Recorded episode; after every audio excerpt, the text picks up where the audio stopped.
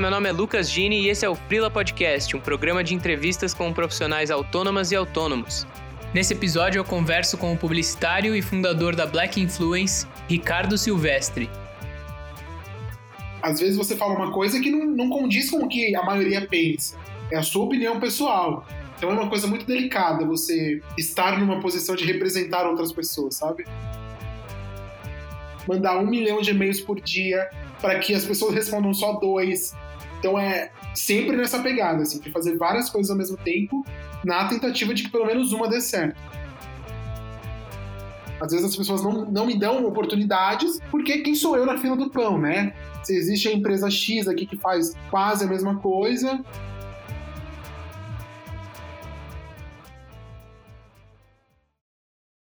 Oi, Ricardo. Oi, Lucas, tudo bem? Tudo bem, contigo? Tudo certo. Maravilha, cara. Queria te agradecer por ter encontrado um espacinho na agenda aí para falar aqui comigo.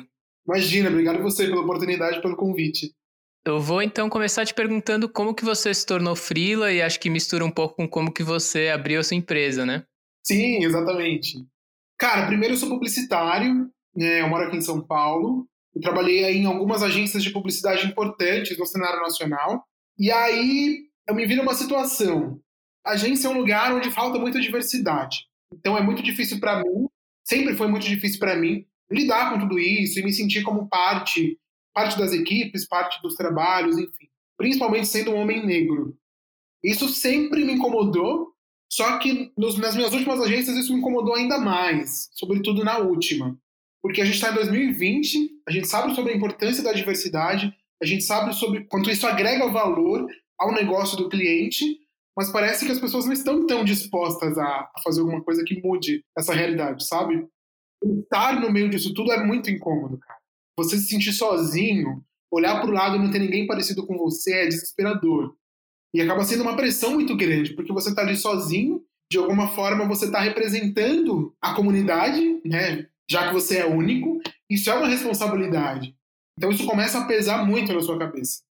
E aí chega um momento que você simplesmente não consegue. Você para e pensa: nossa, o que está acontecendo? Será que esse lugar é de fato para mim? E aí foi pensando em tudo isso, foi, foi tendo todas essas experiências, com falta de diversidade principalmente, que eu decidi de alguma forma tentar mudar essa realidade dentro do mercado onde estou inserido. E aí eu decidi, lá no final do ano passado, ali em agosto mais ou menos, sair da minha última agência e tentar empreender de alguma forma. E aí eu lancei uma, uma consultoria, uma agência que se chama Black Influence. A gente trabalha com agenciamento de influenciadores negros ou de periferia. A ideia é aproximar esses perfis de marcas justamente com o objetivo de levar mais representatividade para as pessoas. Foi a forma que eu encontrei de contribuir de alguma forma com o mercado, sabe? E a partir disso, dessas vivências, eu decidi usar o que eu sei fazer, a minha experiência, para criar alguma coisa de impacto social, que de alguma forma possa mudar ali esse cenário que é tão complicado no mercado publicitário. Cara, é muito interessante que você falou do peso de ser a única pessoa ali, de meio que representar, e aí acho que de alguma forma isso virou ao contrário e você puxou essa responsabilidade de um outro jeito, né? Criando a empresa e assumindo esse papel de, cara, alguém tem que fazer alguma coisa, eu quero fazer minha parte aqui.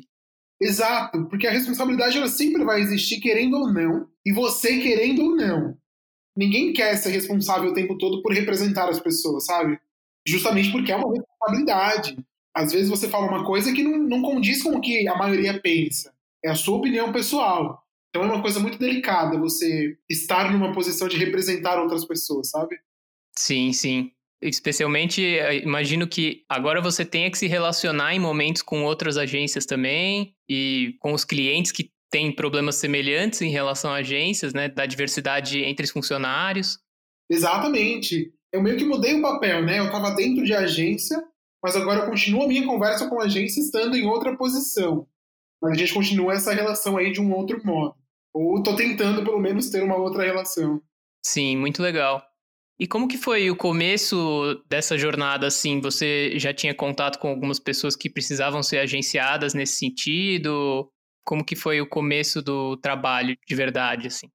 Cara, é muito engraçado que as coisas foram acontecendo, assim, todas no mesmo momento.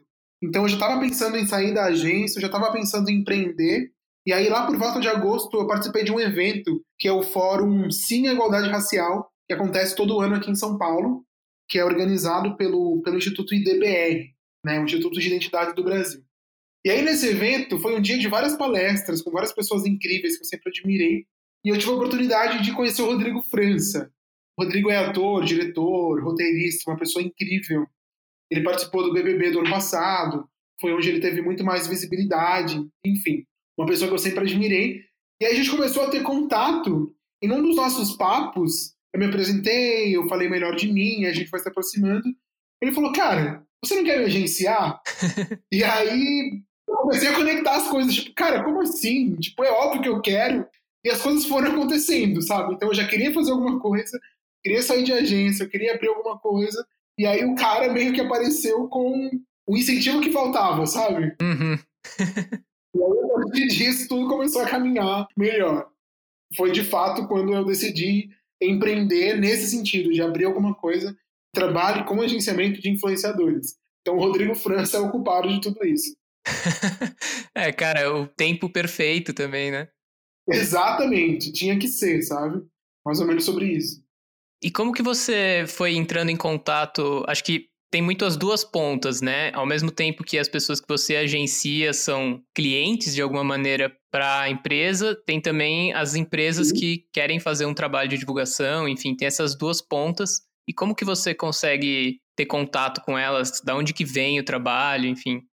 Com relação à, à prospecção de clientes, né, clientes influenciadores, o Rodrigo, por exemplo, ele assim que a gente de decidiu ter essa parceria, a gente divulgou isso para o mercado, nas redes sociais também, e a partir disso eu fui tendo outros agenciados vindos dele, sabe? Vindos por indicação dele, ou porque viu uma postagem, enfim.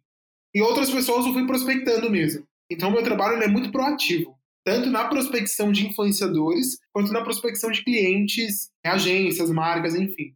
É uma coisa muito proativa que acontece ali no dia a dia. Vez ou outra, a gente oferece algum trabalho, algum projeto específico para alguma marca específica. Outras vezes, as marcas nos procuram, ou procuram o influenciador, ou procuram a mim na posição de agente dessas pessoas, enfim. Então, as coisas acontecem meio que seguindo essas ordens. Entendi. E, cara, eu imagino que o ritmo deve ser aceleradíssimo, assim, né? Porque trabalhar com internet a gente já sabe que não para. Exato. Ainda várias pessoas que trabalham com a internet, várias marcas interessadas, então Exatamente. como que é coordenar isso tudo? Cara, é um desafio muito grande, assim, porque eu falo com muitas pessoas, né? E às vezes ao mesmo tempo. Então, com influenciadores, então com marcas, e aí com agências, com pessoas que, que me procuram porque querem ser influenciadoras também. E eu preciso me organizar da melhor forma possível para conseguir dar conta de tudo. Porque é muito fácil se perder e é muito fácil deixar algum assunto pendente, por exemplo. Eu geralmente anoto todas as minhas pendências do dia ou da semana e vou ali no dia a dia é, é ticando tudo mesmo para não deixar nada passar. Eu achei interessante que você falou de pessoas que querem se tornar influenciadoras, né? Como que é essa relação de quem talvez não tenha uma base de seguidores ou um trabalho já super desenvolvido, mas que você enxerga um potencial? Cara, é uma coisa muito bizarra porque muita gente me procura, você não faz ideia. Assim. Real, é muita gente. São pessoas com mil seguidores, com mil e quinhentos, com dois mil, com três, ou com quinhentas pessoas, com dez pessoas, que querem ser influenciadoras de algum jeito, que querem explorar o mundo da internet não sabem como. E aí é muito difícil dar atenção para todo mundo, porque, como eu falei, tem o influenciador, tem a agência, tem a marca, tem as contas para pagar, tem projeto para fechar. Acaba sendo muito complicado arrumar um tempo para dar uma atenção para essa galera também. Mas eu sempre tento incentivar de alguma forma, no sentido de tipo, olha, tenta criar conteúdo, tenta falar sobre o que você gosta e sobre o que você tem mais facilidade, então, eu sempre dou essa incentivada, sabe? Para não desistir, para continuar tentando, porque não é uma coisa simples. Eu sempre deixo muito claro justamente isso. Olha, não acha que é fácil e não acha que é simples o tempo todo, porque não é. E principalmente quando você é negro. Porque as pessoas hoje elas me têm como essa referência, assim, do cara que agencia influenciadores negros. E aí, quando você é negro, é tudo muito mais difícil, é tudo muito mais complicado. E eu sempre deixo isso muito claro mas sempre com, com um ar de incentivo, sabe? Sim. E Você costuma filtrar também, uh, agenciar pessoas que levam em consideração essa questão da igualdade racial e que tem isso como um dos temas principais, ou não necessariamente? Cara, não necessariamente. A ideia é ter o máximo de perfis possíveis no time para, de repente, oferecê-los para uma marca para que ela tenha várias opções de trabalho, sabe? A ideia é justamente diversificar de todas as formas possíveis. Então, diversificar tanto no gênero quanto no perfil de cada um, sobre o tema que cada um domina, sobre tudo isso. A ideia é ter o máximo de pessoas diferentes possível. Entendi. E a transição para esse trabalho, como que foi para você assim? Eu não sei se hoje você tem outras pessoas trabalhando junto contigo para agenciar, né? E como que foi lá quando você já estava indo para esse caminho, mas largou de vez a agência, deixar de ter um salário mais garantido, assim, entre aspas, para ter uma variável? É uma coisa muito complicada, que é complicada tanto no início como tem sido agora, assim, por vários motivos. Tanto no início como agora, eu sempre toco tudo sozinho. Quando a demanda aumenta, eu consigo contar com algumas pessoas que também são frilas, então é muito importante ter essas pessoas perto de mim. Só que no início era aquilo, era fazer tudo, era cuidar da parte administrativa, cuidar da abertura de empresa, fazer prospecção de cliente, fazer prospecção de influenciador, criar projetos, ir bater nas portas, mandar um milhão de e-mails por dia para que as pessoas respondam só dois. Então é sempre nessa pegada, assim, de fazer várias coisas ao mesmo tempo, na tentativa de que pelo menos uma dê certo. A parte mais difícil do negócio, e que tem sido até agora, tem sido justamente essa variável salarial que acontece o tempo todo, né? Em um mês é X, no outro mês é Y, e as contas continuam ali no, no, com o mesmo valor, sem essa variável. E é justamente esse o desafio, é se adaptar para essa nova realidade. E não é uma coisa simples, assim. É um negócio muito desafiador, porque por mais que essa iniciativa seja totalmente promissora, que tenha tudo para dar certo, o mercado não, tá, não é tão maduro para trabalhar com diversidade e para contratar influenciadores negros. Então, na mesma intensidade que é uma coisa super legal e cria impacto social, tem um outro lado que é a dificuldade na contratação. Então, as marcas não me procuram com frequência, os jobs não têm um valor financeiro tão grande muitas vezes. Então, é, é um desafio muito grande sobreviver olhando por esse lado também. E é aí que eu chego no ponto de que eu não consigo viver somente disso que eu preciso, em vários momentos, procurar outros freelas, procurar outras formas de sobrevivência. Porque só disso, por enquanto, eu não consigo viver, saca? Você corre atrás de coisa em agência mesmo, eventualmente. Exato, ou agência, ou direto com o cliente. Cara, eu percebi que essa é a realidade de muitas pessoas, sobretudo negras. Sempre que a gente se dispõe a criar alguma coisa, ou empreender de alguma forma, ou até mesmo criar conteúdo, isso acontece com muito criador de conteúdo a gente não consegue viver só disso. Porque a gente não tem contrato com marcas como as outras pessoas normalmente têm.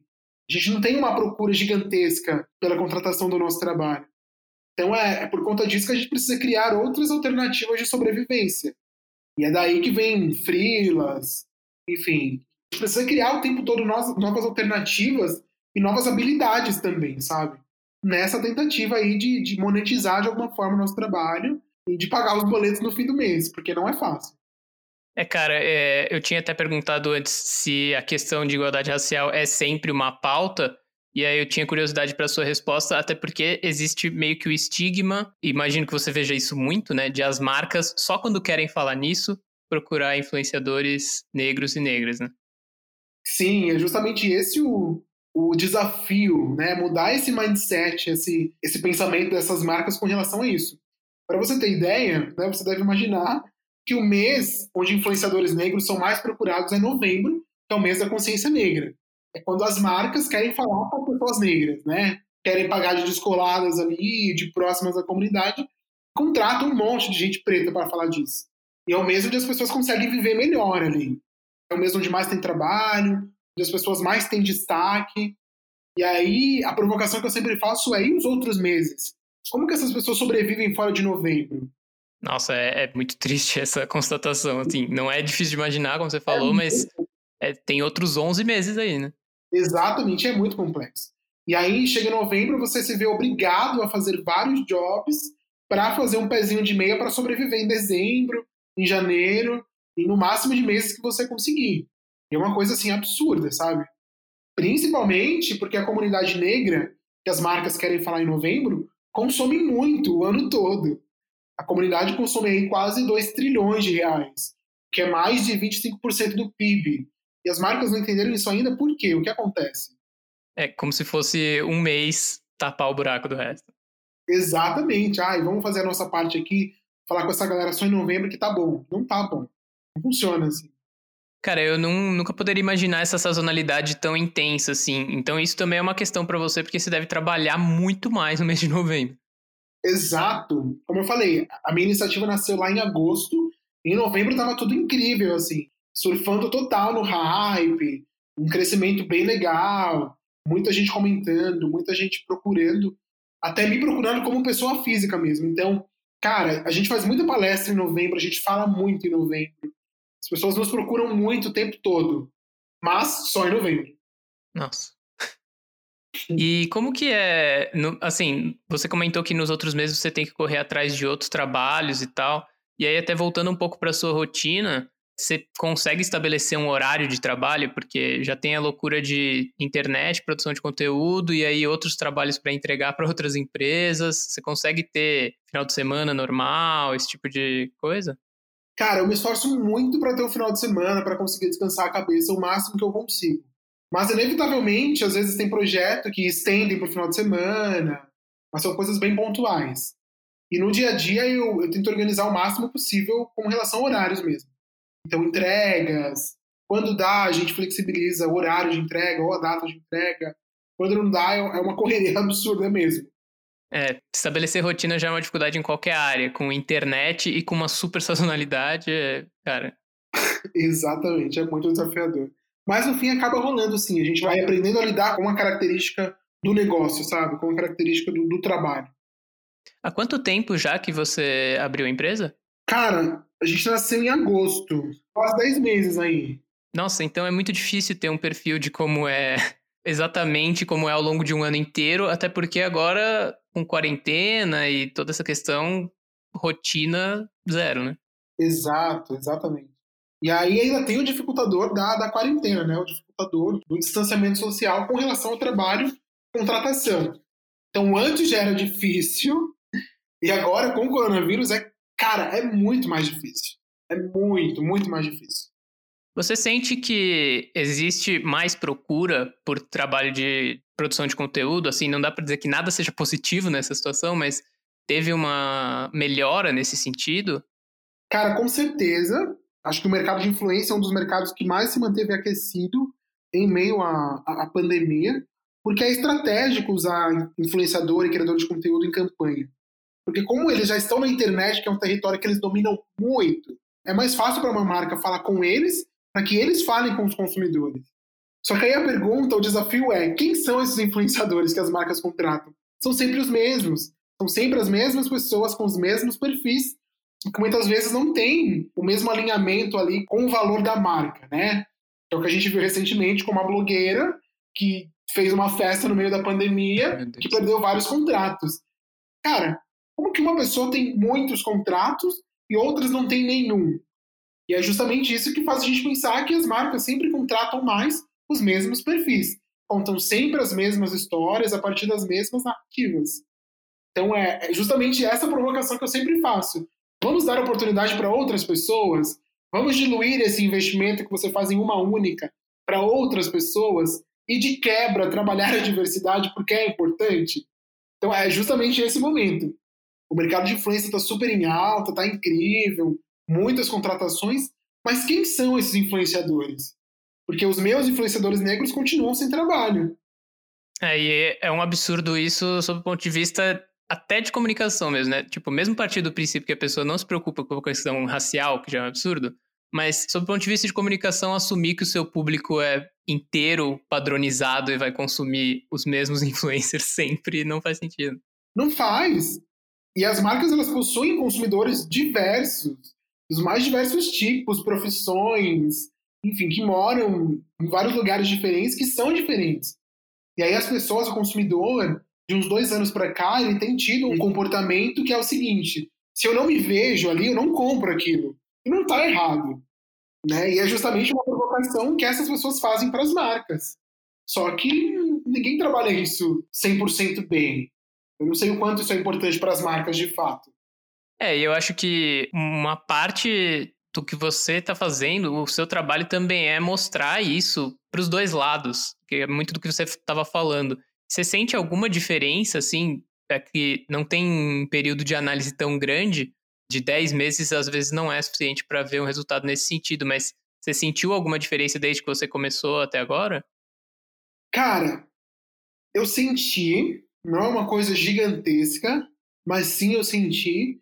Muitas marcas gostaram muito da minha iniciativa, principalmente muitas marcas, agências. Só que o que de fato vai mostrar essa diferença é a contratação de influenciadores negros, né? Não basta só receber vários elogios, é incrível, mas, cara, não funciona, não paga as minhas contas, nem os influenciadores pagam as contas deles.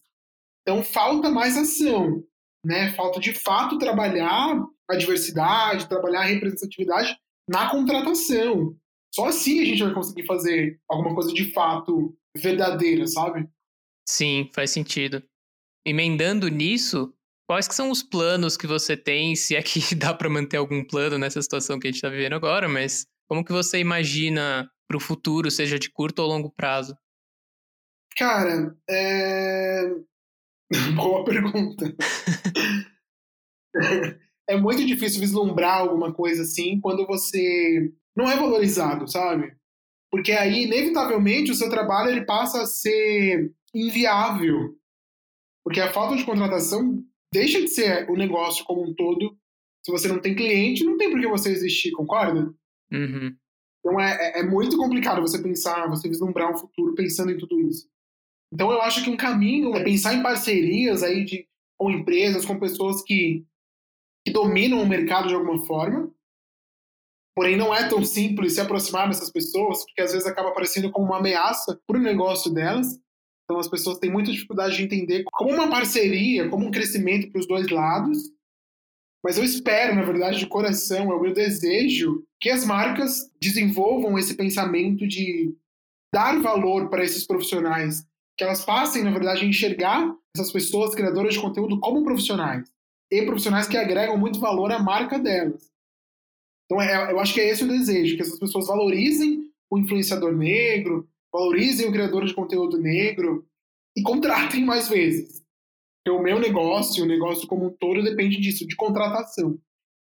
Muito do que você também comentou de, às vezes, o discurso, né, é um mês por ano, ou fala muito, mas a grana mesmo não está entrando.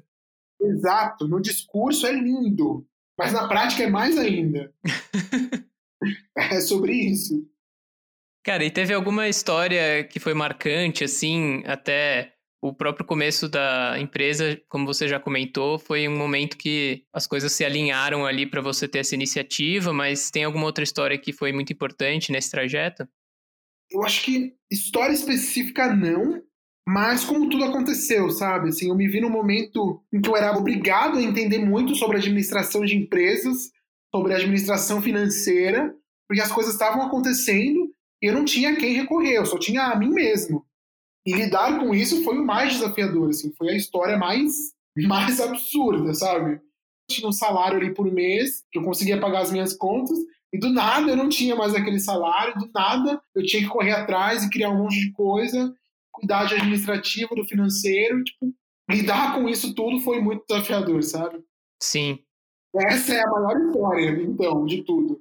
Esse é o maior case. e que tá em curso ainda, né, cara? Exato, a gente está aprendendo. E por último, se você pudesse dar uma ou algumas dicas para você mesmo no passado sobre a vida de empreendedor, de autônomo, fora todas as dicas que você já deixou para o mundo, quais seriam? Caraca, foge que é cilada. Brincadeira. É, cara, putz. Acho que buscar parcerias com pessoas que entendem muito bem sobre o mercado com empresas que dominam completamente o setor, o ramo, para que de alguma forma eles sejam como se fossem mentores, sabe? Buscar por mentores que entendem muito bem sobre o mercado, que estão, que principalmente estão no mercado, que são contratados com frequência, têm um certo respeito, para ter de alguma forma um respaldo, sabe? porque é o que falta muito também. Às vezes as pessoas não, não me dão oportunidades, porque quem sou eu na fila do pão, né? Se existe a empresa X aqui que faz quase a mesma coisa, que me fornece sempre os mesmos influenciadores com o mesmo perfil, por que é que eu tenho que dar oportunidade para você? Quem é você, saca? Buscar essas parcerias com essas empresas seria o melhor caminho desde o início. Cara, eu fiquei chocado com o que você falou de que muitas vezes buscando esse contato enxergam como uma concorrência, né? Sim, exatamente. Tipo, imagina, se o meu negócio cresce absurdamente e eu tomo lugar dessas empresas tradicionais. É um absurdo. E às vezes esse acaba sendo o pensamento da galera. Ao invés de ser como é. Né? A ideia é somar. Diversidade é importante.